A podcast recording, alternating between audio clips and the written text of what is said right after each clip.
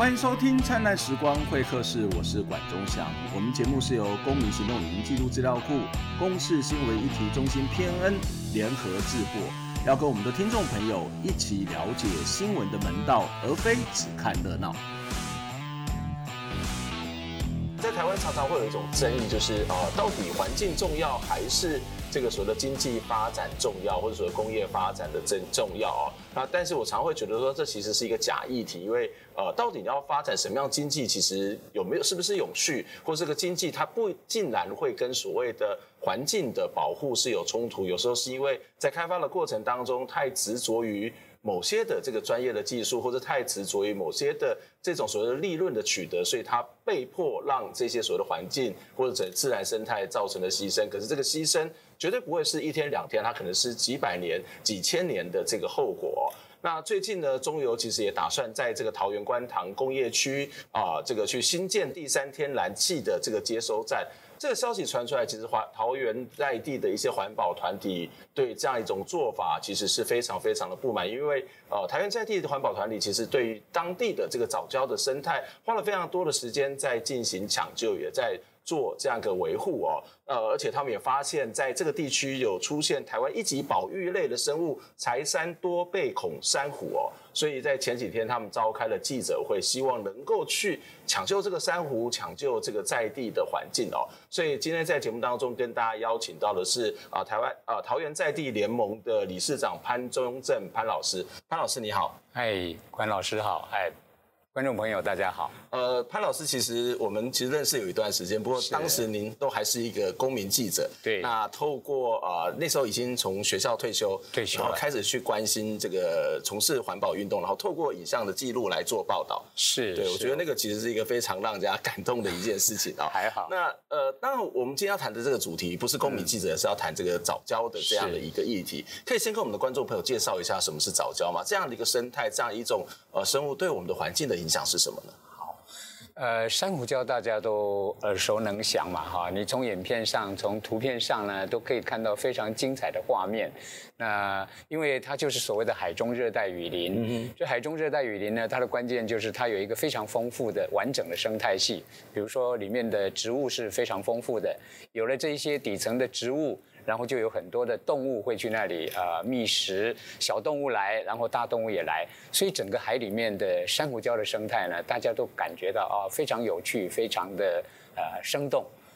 啊，藻礁就是比较少人听到的。嗯、那我们简单的说，珊瑚礁是动物造礁，嗯哼，是珊瑚虫对啊，用它们的骨骼死亡了之后就形成了一个礁体，嗯、所以它成长的速度比较快，大概平均一年。可以长个一公分以上哈，那藻类造礁就不同。嗯、我现在说的藻类就是说不同于动物造礁的藻类。嗯、我们过去有人说那个叫植物造礁，嗯、最近听说分类上呢，把植物跟藻类也分开了。嗯、所以我想用藻类造礁会比较恰当。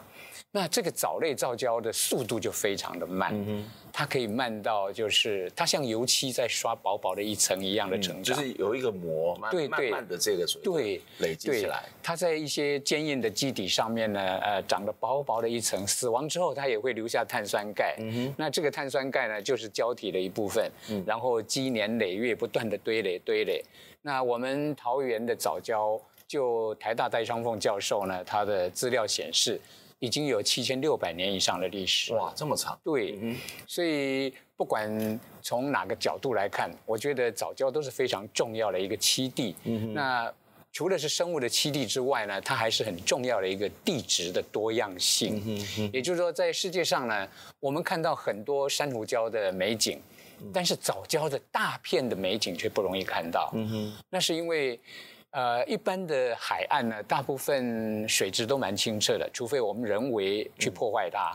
在环境呃，比如说水质比较干净，那光合作用比较强烈的时候，珊瑚就会长得很好。嗯，那这个时候藻类造礁呢，就不容易跟它抢地盘，嗯、藻类会显得比较弱势。嗯，但是附近的环境呢，如果有一局部的地区呢，是呃，比如说温度低一点啊。或者是说水混浊一点，这个时候珊瑚虫长不好。嗯，藻类造礁就会在那里，所以它必须在某种特殊的环境之下，它才有办法成长。呃，应该是说它本来都可以成长，嗯、但是因为珊瑚礁的部分哈，长得强势的地方它是抢不过它们，okay, 所以稍微呃环境呃比较差一点的，反而它的耐受性强，嗯，所以在某一些地区它是可以长得出来。嗯哼，而像桃园这样可以连绵二十七公里的地方，嗯，在全世界来说就。非常少见。嗯哼，我们这里会有形成二十七公里的藻礁地形。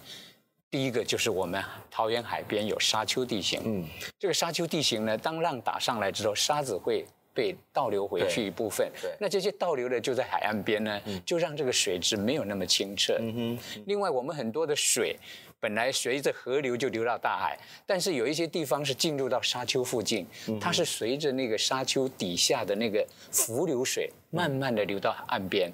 那流到岸边呢，这些水也会造成啊、呃，这些岸边的水的盐度啦，或是什么这一些呢降低。那这个时候珊瑚也长不好。哎，这样的环境呢？藻礁可以在这里成长。嗯、那这次你们特别提到了这个所谓一级保育类生物柴山多杯孔珊瑚，它是它是一个什么样的呃珊瑚类型，或者说它在必须要在这个地方它才有办法去这个慢慢的成长养成吗？呃，柴山多杯孔珊瑚呢，说实在我认识不够啊、呃，是最近呢，陈昭伦博士呃看到我们这边拍过一张照片，嗯、他一眼看了就觉得，哎，这个应该是他曾经啊、呃、探索过的，而且经过鉴定之后是。呃，濒临绝种的动物，嗯，所以他就特地过来跟我们了解。那问了之后呢，他请我们带他去看，嗯，先看过一次，他一眼发现这个百分之七十以上就是那个啊濒临绝种的啊柴山多杯孔珊瑚。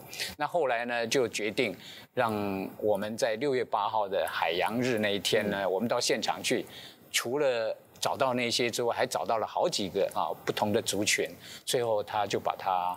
啊，采样回去做一个 DNA 相关的鉴定，嗯，一个非常完整的鉴定出来之后确认，所以我们昨天开记者会，跟大家啊，跟社会大众公布，嗯，大家都觉得，哎呀，在某一些学者的眼中呢，这个地方是没什么生态的，嗯，生物也不多。是可以给中油开发的。实际上，这里不但生物生物不少，嗯，而且还有濒临绝种的动物。对，对，所以我们是觉得应该留下这个。嗯，这这是一个很特别的一个一种生物，或者是说它是一个不只是台湾的资产，而且它肯定还是一个这个人类非常重要的一个自然的资产哦。是。可是为什么会在这个地方，就是大潭早礁这个地方，呃，它到底发生什么问题？为什么他们会选定在这个地方去做这个所谓第三天然气的这个工作站？而且其实这个地方不就是所谓的关心观塘工业区吗？呃，对。那这个长期工业区的发展之下，这里生态到底还剩多少？呃，要这么说了，整个桃园哈，因为是全国工业大县啊，所以上万家的工厂，如果每天晚上有十分之一的厂商或者是百分之一的厂商，他给你偷排的话，嗯，我们的海岸都是非常脏的，嗯。那这个章在几年前，也就是齐柏林的公拍，啊、嗯。呃，那个台湾看见台湾。纪录片之前呢，其实我们经常看到海岸是黑的、红的，啊，可是看见台湾，我说祈祷给我们特别怀念的地方，就是他的看见台湾之后，我们的海岸的水质开始改变。嗯那原来有许多地方呢，那个藻礁都是被污染到，完全看不到生态。那这两年我们都开始慢慢的看到它生态回来。嗯嗯、所以生态其实是呃，你不必刻意的去保护它，你只要不要去污染它，就它就会回来，减少排放，对，它就会自己回来。是。那另外还有一个蛮重大的原因，就是日月光那件事情。OK。日月光当时呃，水污水污法法的罚则只有六十万嘛，嗯，后来改为两千万了之后。我们就在一年之间就发现桃园的许多海边开始出现花蛤啦之类的，那就表示水质明显在改进。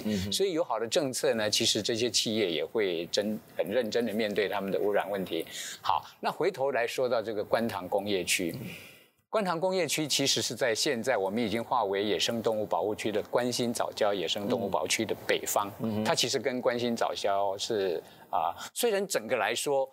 是整个桃园二十七公里的完整的一部分，嗯、但是他们两个之间其实是有区隔的。那这个观塘工业区呢，其实是在一九九八年，呃之前，他们就已经透过东地市陈友豪的集团买了这一个呃我们的海岸边，大概用十亿买了二百三十公顷的啊海岸的地。那他们预计就是要做天然气接收站，他们是看准了台湾天然气未来的需求是非常啊强的。那这一部分呢，他们当然也期待就是大潭电厂在二零零三年要招标的时候，他可以拿到那个天然气的供输权。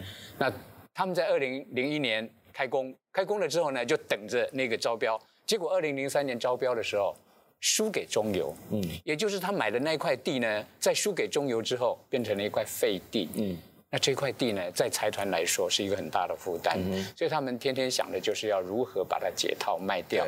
可是，在国内其他的企业没有做这方面的事业，所以最后还是只有把它想办法卖给我们国营企业。嗯，所以在二零一一年。呃，那个时候呢，吴志阳县长他想要把桃园的炼油厂迁厂到观塘工业区，嗯、我认为是第一次财团要解套。嗯、可是那个时候呢，我们观音和新屋的人都觉得，那个时候正好是呃六轻卖掉和后进的五轻呢、嗯、经常爆炸的时候，那六轻附近的居民常常致癌啦，这些讯息经常出现，嗯、所以我们当时两乡的居民呢就有意识，就站起来组一个叫观音不要炼油厂、嗯、啊自救会。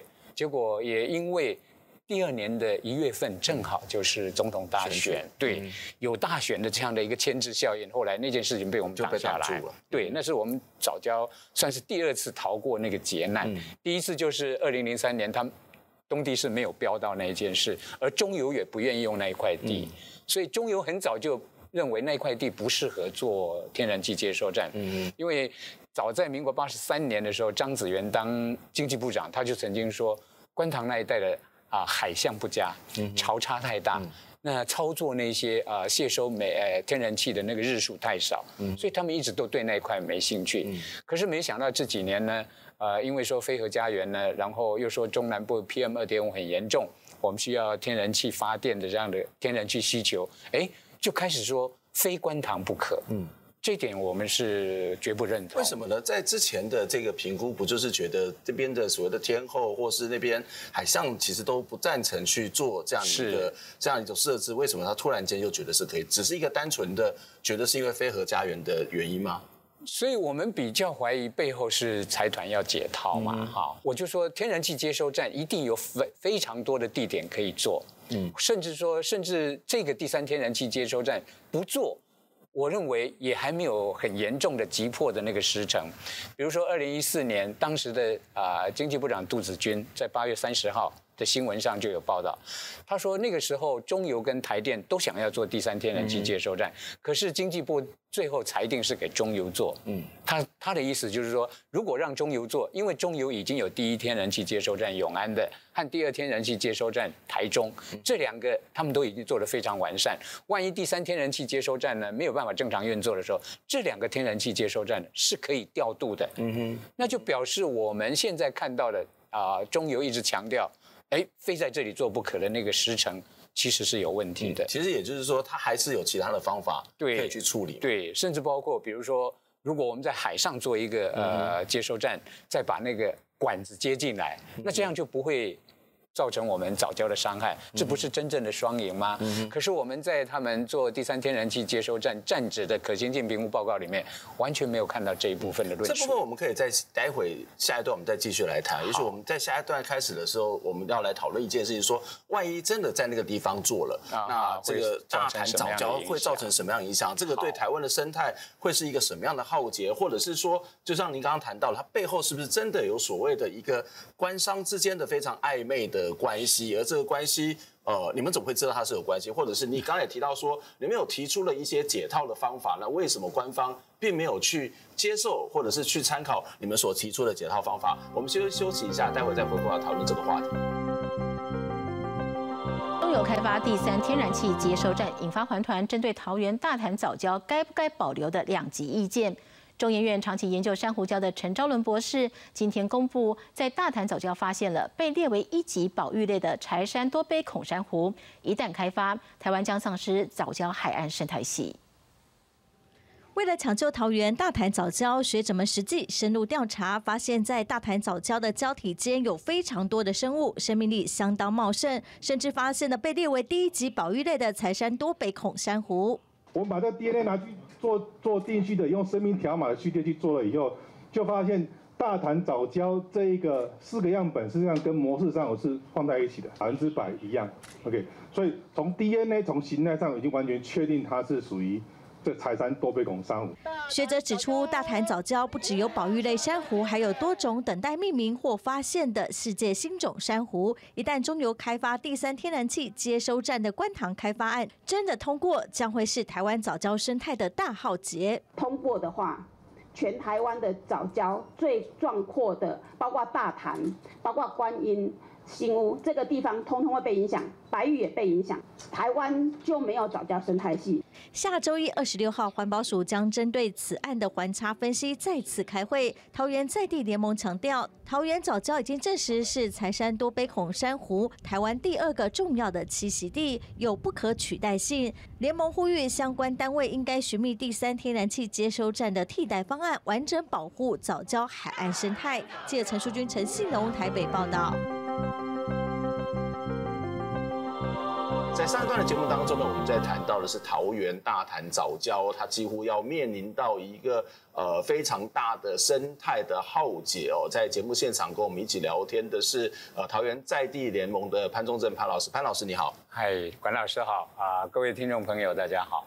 呃，我们刚刚在上一段的节目里面有提到了，在这个过程当中，过去的观塘关心工业区的设置，其实已经对这个地方造成了一些伤害。不过因为呃，包括齐柏林导演拍的《看见台湾》，或是其他的呃这种所谓的工业伤害造成的污染，也唤起了大家的关注，所以那个地方的这个生态也慢慢的这个恢复回来了。不过，其实，在前一阵子，这个中油要继续在这个观塘工业区新新建这个第三天然气的这个接收站，也让在地的团体非常非常的担心跟焦虑哦。我想请教潘老师，如果这个第三天然气的这个接收站如果真的设置了，那对当地的这个生态会造成什么样的影响呢？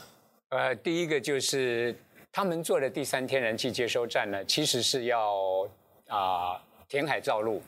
那填海造陆的话呢，就是整个把七地给活埋了，就看不到了，对，是吗？那里的藻礁如果第一期是七十七点二公顷，那七十七点二公顷有一部分是被漂沙掩埋了。嗯、那个漂沙的来源是因为当时东帝是做了一些啊、呃、港口，对，或者是一些突堤的措施，所以其实已经有一些破坏了。它那个破坏，在我们来看，你只要把堤拆掉，嗯、漂沙会自然的回到它原来的地方，那些藻礁还是会露出来。嗯、那我们说大自然它生态是会自己回来的，你只要把七地还给他就好了，啊，那我们就发现呢，如果你就现在在这里做第三天然气接收站，初期的工程七十七点二公顷就被填海造陆了之后，它的整个一九九九年通过的环评计划是二百三十公顷，通通要填海造陆。嗯，那我们在想，这个太可怕了，大的一个范围。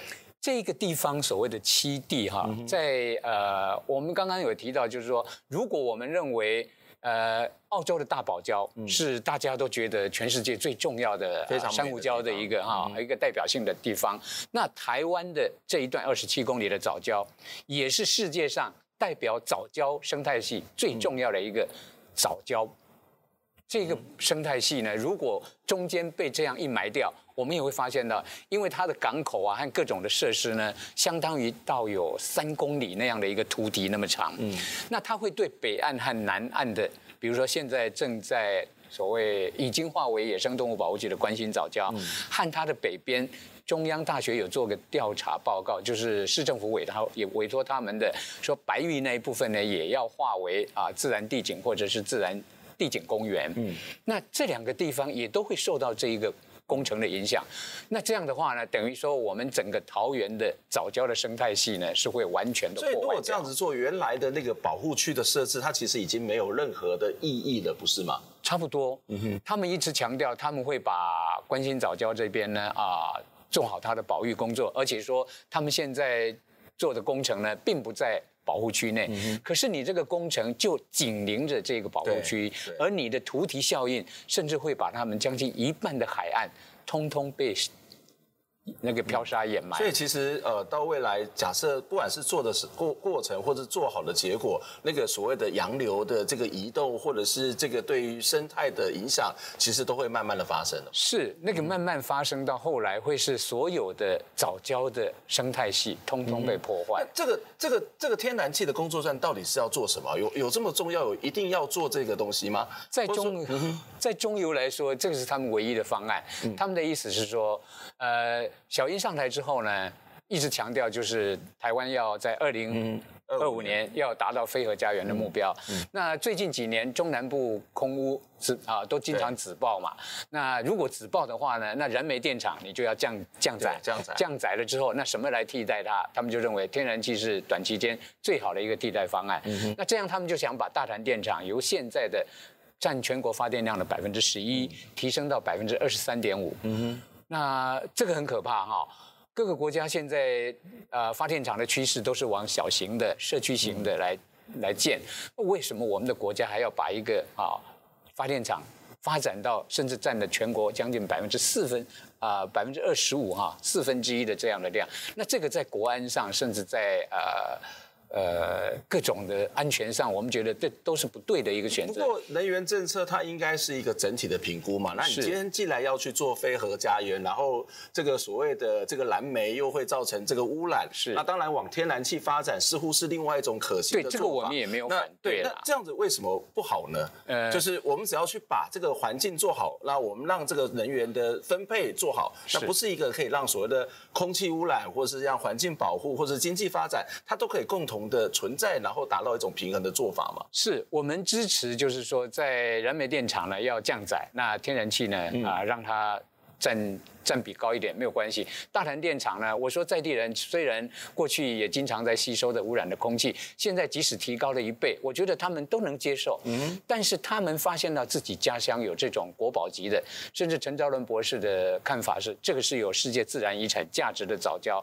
当他们发现到自己的家乡有这样的藻礁地景的时候呢，他竟然就要马上被活埋掉，然后他们整个大潭海岸呢就。零公里的海岸，因为完全变成是水泥的海岸，嗯、这个他们是觉得没有办法接受。嗯、那整个大潭里现在呢，周边都是陶科工业区啊，环科工业区，然后加上大潭电厂，嗯、他们这个里呢会变成未来的悲惨的状况，就是台湾现在的邻邻避效应非常严重。嗯、比如说最近呃，龙潭的高原，它原来是个变电所，变电所，他们也想要做。台电也想在那里设天然气接收啊，不是接收站，是啊燃烧天然气的电厂。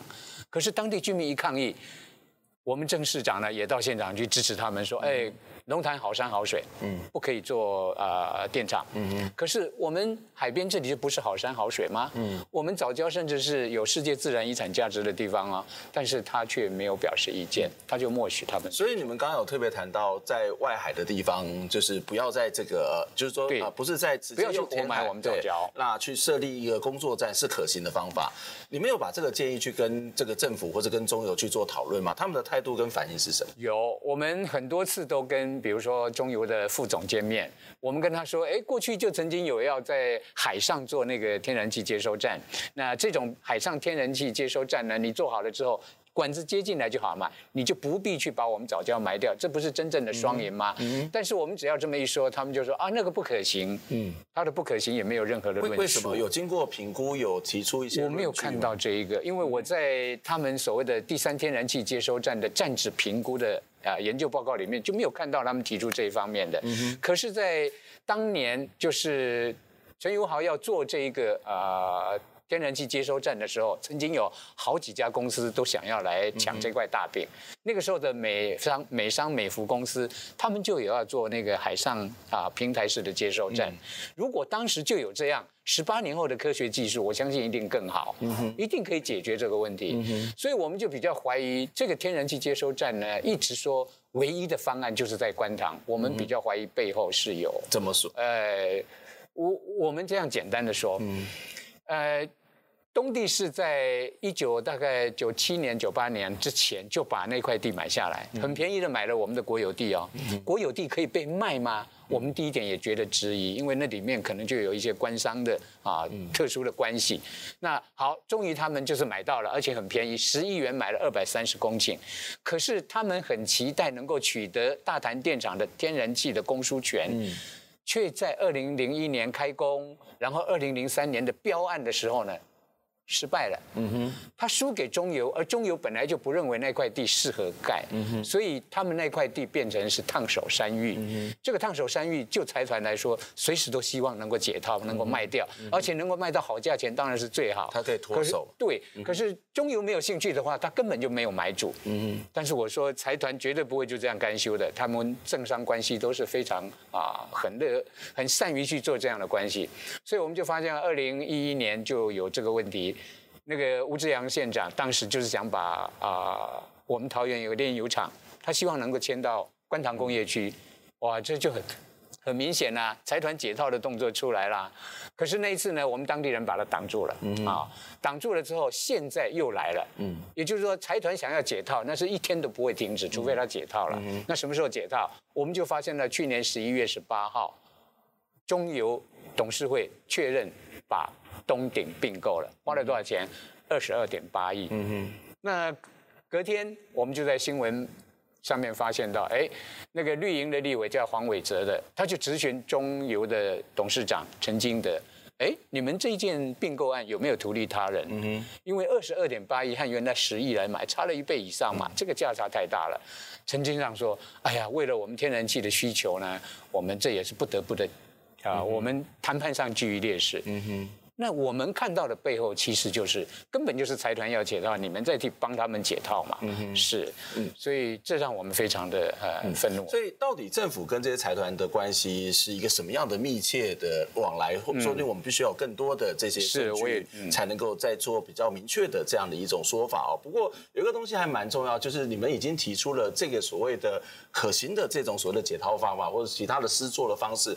那么呃，这个施作的方式，其实我我觉得，也许我们的。地方政府是，或者是所谓主管机关，可以把这个试作方式是拿出来做一些更广泛的讨论，要不然常常会让大家觉得说，哎，台湾就是出现一种所谓的官专家官僚的这种复合体哦，变成是某种专业去做决定，但是在现实上面，它未必呃是只有一种方法哦。可是，在这个过程当中，我记得当时的呃，现在桃园市市长这个郑文灿，在过去参选的时候，其实也曾经呃带着这个民进党的这个议员，然后去支持你们、嗯、哦。对。那他现在的态度又是怎么样？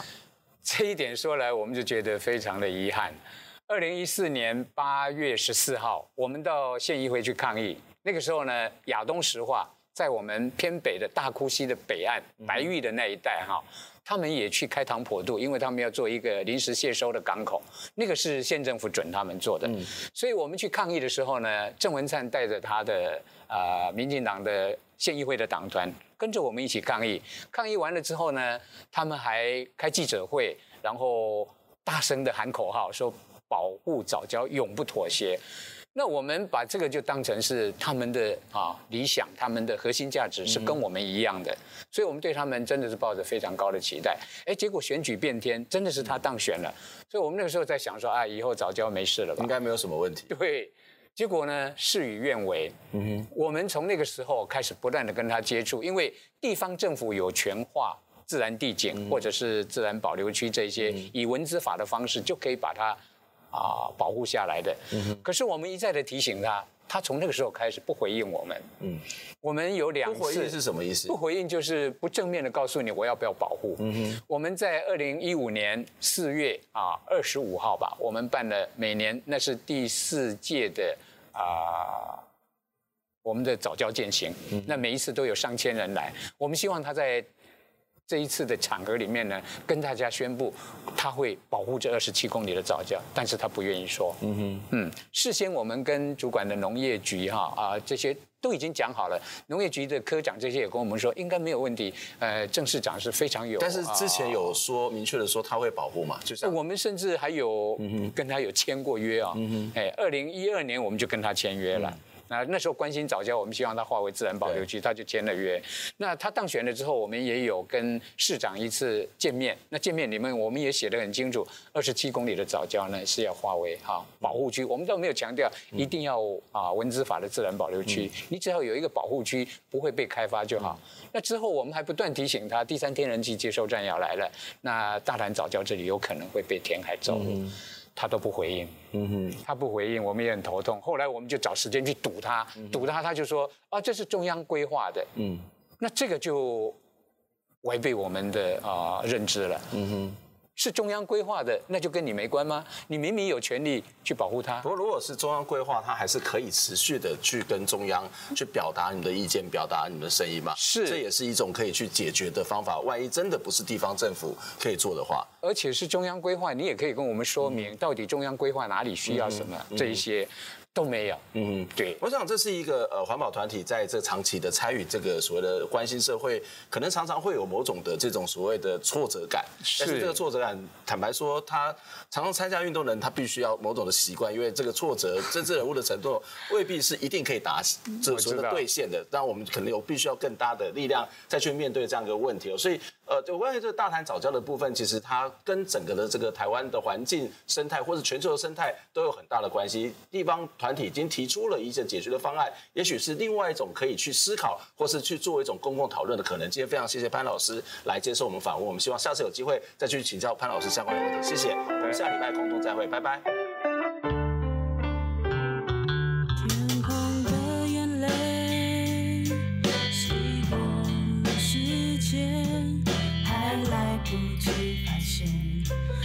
手中的幸福消失不见。心中的黑暗盖希望，要相信生命的动力我。